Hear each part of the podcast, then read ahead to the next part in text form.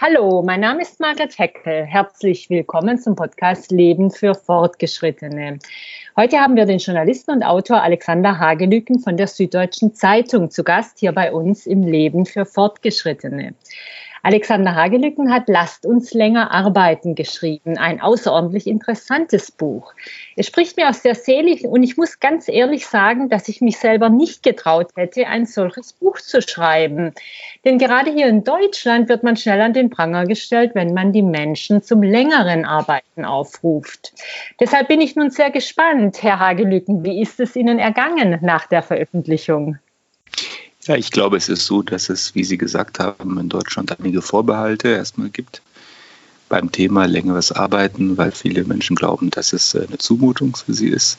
Auf der anderen Seite ist es so, dass sich, glaube ich, die Deutschen äh, langsam daran gewöhnen werden, dass sie eben erstens viel länger leben als früher und zweitens auch viel länger gesund sind und sich deswegen auch anbietet, das zu nutzen für einen selber.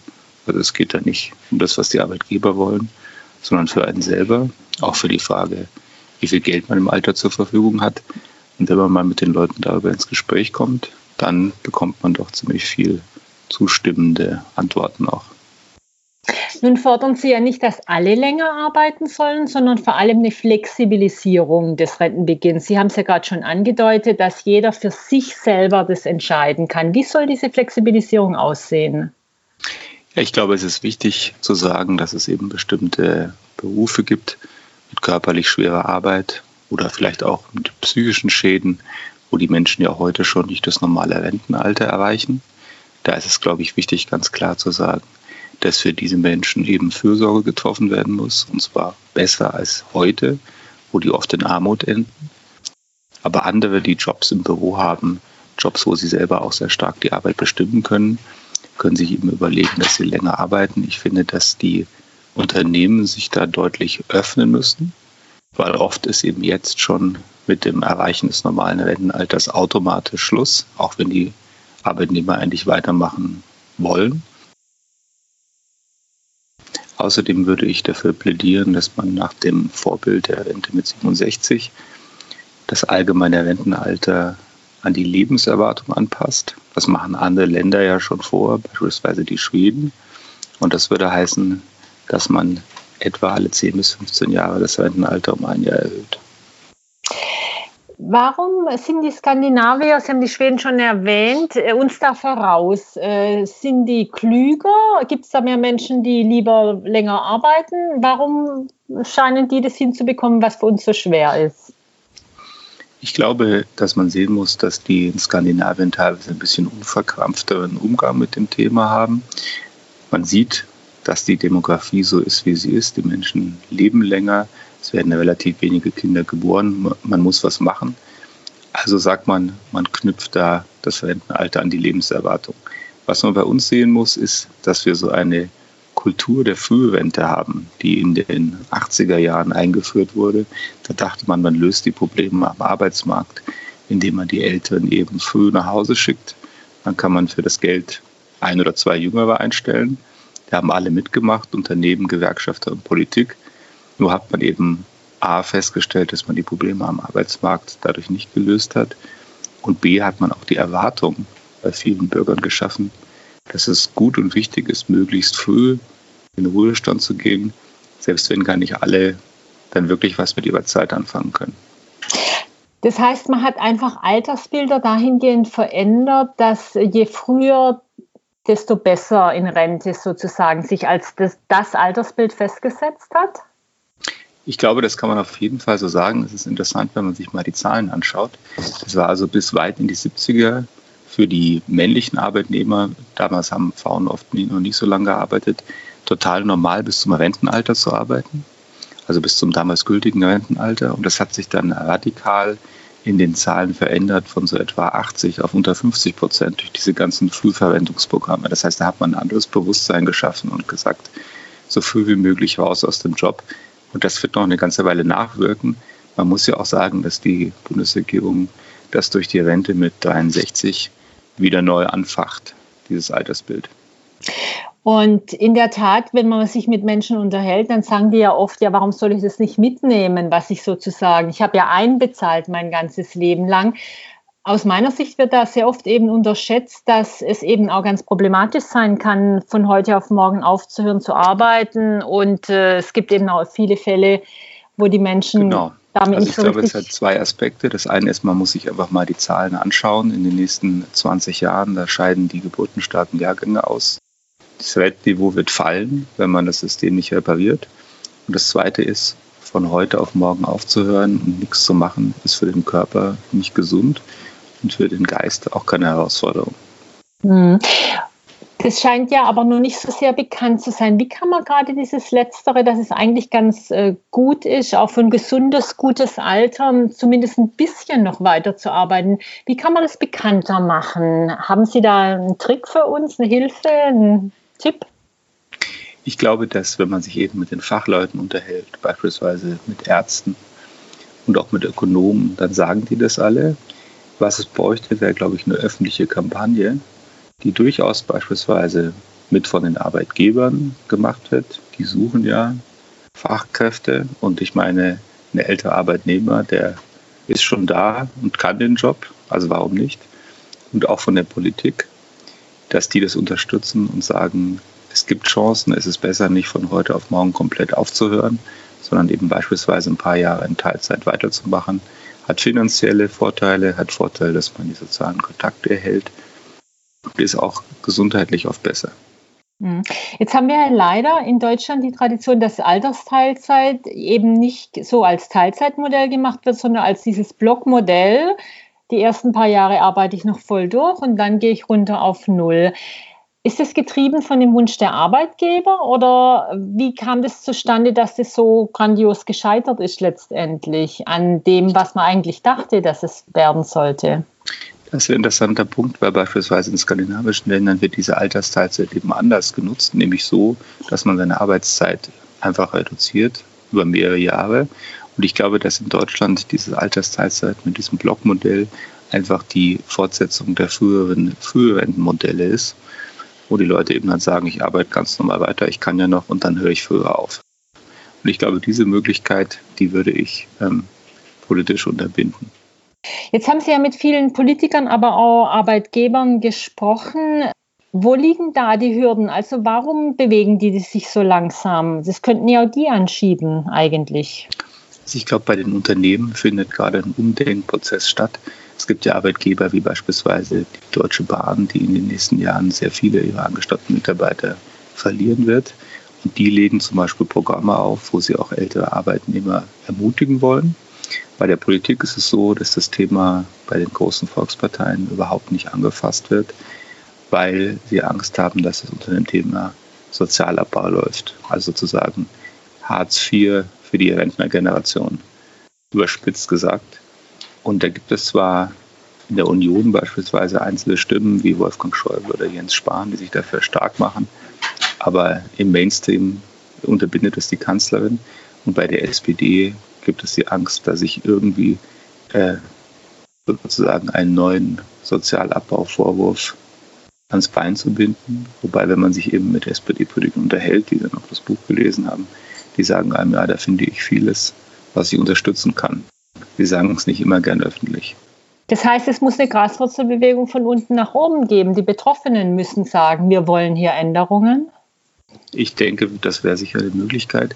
Ich glaube, mehr Leute sollten die Chance haben zu entdecken, was sie daran haben, wenn ihnen eben auch Unternehmen stärker die Flexibilität geben, das eben für ein paar Jahre auszuprobieren. Da sind die Unternehmen, wie gesagt, bisher noch nicht weit. Jetzt ist ja mit den Kollektivverträgen so, dass praktisch mit Erreichen der Altersgrenze automatisch auch das Arbeitsleben eigentlich endet. Es gibt ja etliche, die das fordern, das umzudrehen, äh, dass man es eben immer neu aushandeln muss. Sie gehören, glaube ich, auch dazu in Ihrem Buch. Wie könnte man das in die Wege leiten? Was muss dazu passieren? Genau, das Problem des Ganzen ist, glaube ich, auch mit, dass wir in Deutschland natürlich ein System haben, wo man, je länger man in der Firma ist, desto mehr verdient. Und die Firmen finden es eigentlich ganz angenehm, die Leute ab einem bestimmten Alter rauszuhaben aus der Firma dann jüngere Leute einzustellen, die weniger verdienen. Das heißt, die werden dem vermutlich einigen Widerstand entgegenbringen. Auf der anderen Seite, dadurch, dass wir immer weniger Arbeitnehmer haben werden durch die Demografie und manche Firmen ja jetzt schon von Fachkräftemangel sprechen, kann es auch sein, dass es da ein Umdenken in die Richtung geht.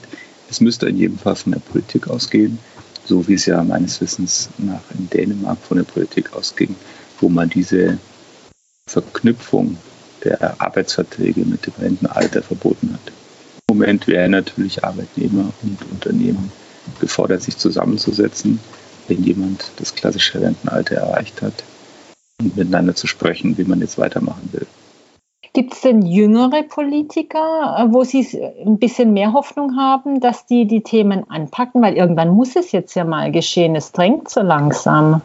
Also es ist so, wenn man mit jüngeren Politikern äh, spricht, es gibt zum Beispiel in der Union eine junge Gruppe, die das thematisiert von dem Hintergrund der Frage, welche Renten eigentlich noch in den nächsten 20, 30, 40, 50 Jahren gezahlt werden können an die jüngeren Menschen von heute, die dann eben in den Ruhestand gehen. Die sagen, da muss man eigentlich was machen. Man muss aufhören mit so Wahlgeschenken wie der Rente mit 63. Man muss eine vernünftige Rentenreform machen. Die Frage ist eben, welches Gehör die Politiker in ihren Parteien finden, weil ich habe das Gefühl, dass die großen Volksparteien oder nicht mehr ganz so großen Volksparteien, SPD und CDU, gezielt auch Politik für die Menschen im Ruhestand oder nahe des Ruhestands von heute machen und da keine Veränderungen wollen. Weil es Leute sind, denen natürlich die eigene Rente ein sehr wichtiges Thema ist, während bei den Jüngeren oft viele Themen für die Wahlentscheidung den Ausschlag geben.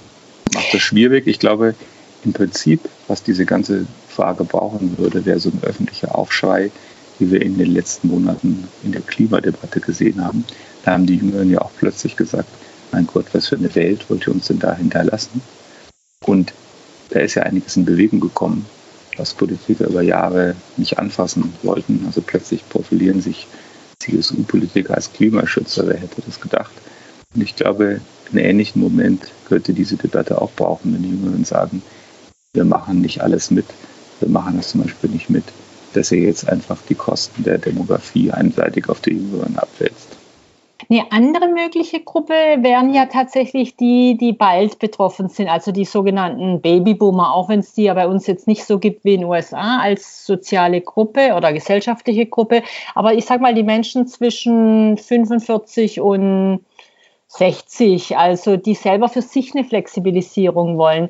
Glauben Sie, dass daraus so eine Art Graswurzelbewegung äh, werden könnte? Und wenn ja, wie könnte man das befördern? Ich glaube, man könnte es befördern durch so eine Art öffentliche Kampagne, indem man klar macht, dass Flexibilität durchaus von Nutzen ist. Ich erlebe das also bei Lesungen oft, dass Leute sagen, ja, ich, eigentlich hätte ich auch gerne weitergemacht in meinem Job oder eigentlich stelle ich mir vor, dass ich in ein paar Jahren das selber entscheiden kann. Und wenn man das stärker ins öffentliche Bewusstsein rücken könnte, dann glaube ich, werden sich auch mehr Menschen dafür stark machen, dass es nicht so fallbeilartig ist mit der Ruhestandsgrenze, wie es bisher ist. Also sprich, einfach weitermachen, Sie als Autor auf Lesungen ähm, immer wieder Appelle machen äh, und darauf hoffen, dass einfach die Macht der Zahlen, es werden ja immer mehr, die aus dem Arbeitsleben ausscheiden, ich dann glaube, irgendwann sich durchsetzt. Wenn andere das auch aufgreifen, andere gesellschaftliche Gruppen, die Arbeitgeber, die Politiker und andere, dann können solche Appelle was bringen.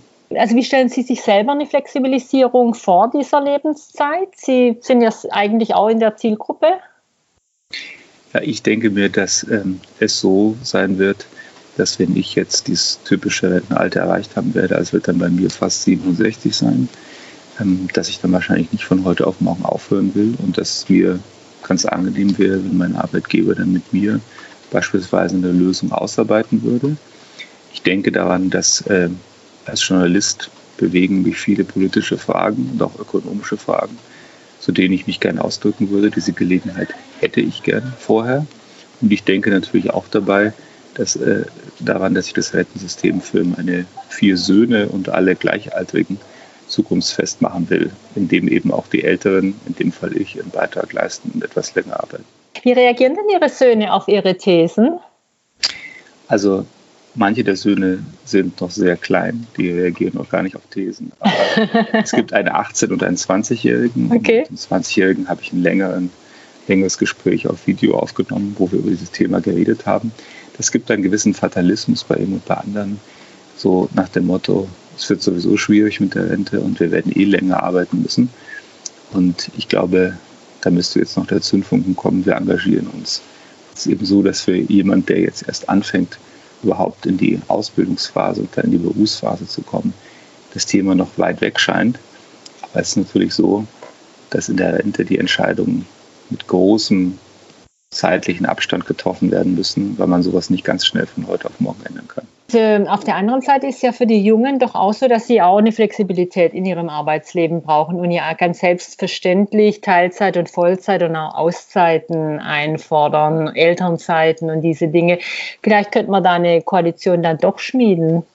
Ich denke auch, dass es bei den Jüngeren so ist, das beobachtet man ja schon vielerorts, dass ihnen eben nicht mehr so dieses klassische Berufskarriere-Denken zu eigen ist. Ich möchte möglichst viel arbeiten, um möglichst schnell Karriere zu machen, um möglichst viel Geld zu verdienen. Da sind zudem auch für die Männer, Gott sei Dank, so Themen wie Familie wichtig. Da sind Themen wie, was mache ich eigentlich mit meinem Leben? Wie wichtig ist mir meine Beziehung wichtig? Und wenn da schon diese Flexibilität als Wunsch zu erkennen ist, dann denke ich, wird es auch möglich sein, das auf das Alter zu beziehen. Ich meine, man muss sich jetzt heute mal denken, dass die Leute oft zwischen, sage ich mal, 30 bis 40, 30 bis 50 mit vielen Sachen gleichzeitig gefordert sind. Vollzeitjob für beide in der Beziehung, Kinder, vielleicht noch Hausbau, vielleicht noch kümmern um die älteren Angehörigen. Und da wäre es doch eine Möglichkeit, da teilweise mal die Arbeitszeit zu reduzieren und zu sagen, dann arbeite ich lieber später länger, wenn die Kinder aus dem Haus sind, wenn das Haus gebaut ist, wenn ich mich nicht mehr um die älteren Angehörigen kümmern muss. Das sind so Möglichkeiten, glaube ich, die wäre denkbarer werden. Hm, es wird auf jeden Fall die Rush Hour des Lebens total entzerren oder sogar abschaffen, in der Tat. Genau. Herr Hagelücken, ich habe immer drei Fragen zum Schluss. Die erste wäre die nette Fee, die Ihnen den Zauberstab reicht und einen Wunsch gewähren würde. Was wäre es, was Sie sofort ändern würden, abschaffen oder neu einführen? Wenn wir uns das jetzt immer auf die Rente beziehen, würde ich mir wünschen, dass wir einen Konsens der Generationen herbeiführen, sehr schnell in den nächsten Jahren für eine gerechte Rentenreform, wo wir das System stabilisieren, was total viel wert ist, weil wir in Deutschland lange Altersarmut hatten und dass wir es so stabilisieren, dass es zwischen den Generationen fair ist. Und äh, den Podcast habe ich ja Leben für Fortgeschrittene genannt. Äh, was bedeutet es für Sie, Leben für Fortgeschrittene? Ich glaube, Leben für Fortgeschrittene bedeutet, dass man sich immer mal wieder klar macht, welche Ziele man eigentlich im Leben hat und sich nicht nur treiben lässt von den Forderungen, die von außen kommen, seien es vom Arbeitgeber oder von wem auch immer, sondern sich überlegt, was will ich eigentlich mit meinem Leben anfangen? Wir haben ja nur eins. Und der Podcast soll den Zuhörern und Zuhörerinnen ja ihre wöchentliche Dosis Zuversicht liefern. Was können Sie in dieser Hinsicht empfehlen? Ich glaube, was die Zuversicht angeht, sollten die Politiker in Deutschland mutiger werden aus der Einsicht heraus, dass eigentlich Generationen ähnliche Interessen haben. Die Jüngeren wollen auch in Zukunft einen Arbeitsplatz und eine vernünftige Rente. Und die Älteren, die teilweise jetzt schon in Rente sind, haben doch im Regelfall auch Kinder oder Enkelkinder und wollen, dass es auch denen gut geht. Und da müsste man eigentlich ein gemeinsames Modell hinkriegen, statt sich wie die Politiker einfach zu verstecken vor den Herausforderungen. Lieber Herr Hagelügen, vielen Dank für dieses spannende Gespräch. Wer von Ihnen jetzt Lust auf das Buch bekommen hat, hier ist nochmal der Titel Lasst uns länger arbeiten von Alexander Hagelügen, erschienen im Trömer Verlag. Sie können Herrn Hagelügen auch über seinen Twitter-Account erreichen. Er twittert unter seinem Nachnamen Hagelügen. Mein Name ist Margret Heckel vom Podcast Leben für Fortgeschrittene. Mich erreichen Sie über meine Webseite www.margaretheckel.de oder Sie schicken mir eine Mail at heckel at margaretheckel.de, denn das Leben für Fortgeschrittene ist für Sie gemacht. Ihre wöchentliche Dosis Zuversicht. Vielen Dank, dass Sie dabei waren. Ich würde mich freuen, auch nächste Woche wieder von Ihnen zu hören beim Leben für Fortgeschrittene.